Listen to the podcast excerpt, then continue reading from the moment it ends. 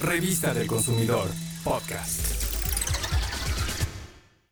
Los beneficios de alimentarse correctamente son principalmente prevenir enfermedades y reducir gastos a corto y largo plazo.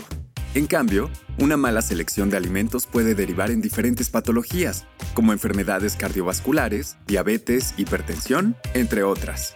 De ahí la importancia de analizar y cambiar lo que llevamos a la mesa. Escucha las recomendaciones básicas para cuidar tu salud y economía a través de lo que comes.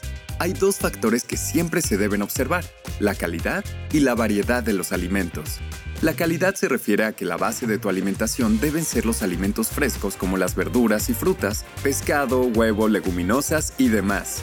Por su parte, los productos procesados se deben limitar lo más posible, dejarlos únicamente para ocasiones muy puntuales. De sobra sabemos que en general, estos productos contienen exceso de algún elemento como sodio, azúcares o grasas. Por eso, consumirlos no es saludable y es mucho más caro. La otra característica de una correcta alimentación es que tenga variedad. Es necesario incluir en cada comida alimentos de diferentes tipos para que le aporten a tu organismo todos los nutrientes que necesita y pueda funcionar correctamente. Recuerda que una buena alimentación nos ayuda de forma integral desde la salud cardiovascular hasta la salud bucal. Si seleccionas bien lo que comes, evitarás que a largo plazo tengas que asistir con mayor frecuencia a los servicios de salud y realizar gastos médicos.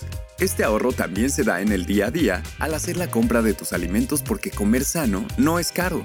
Toma en cuenta estos tips, revisa la despensa y el refrigerador, planifica tu menú semanal y haz una lista de lo que necesitarás. Así no se desperdiciará lo que tienes y le harás un favor a tu bolsillo. Prefiere las frutas y verduras de temporada, pues estarán más frescas. Considera que también puedes hacer conservas y mermeladas. Cuando tengas oportunidad, compra alimentos a granel. Y otra recomendación es decidirte a iniciar tu huerto en casa. En poco espacio podrás cultivar hierbas como epazote y perejil, jitomates y hasta limones. Otras formas de ahorrar y tener una sana alimentación es que siempre que te sea posible, lleves tu comida al trabajo o escuela y prefieras el agua simple o con frutas, en lugar de bebidas azucaradas. Cuando cocines, puedes congelar una parte, así ahorrarás tiempo, dinero y esfuerzo.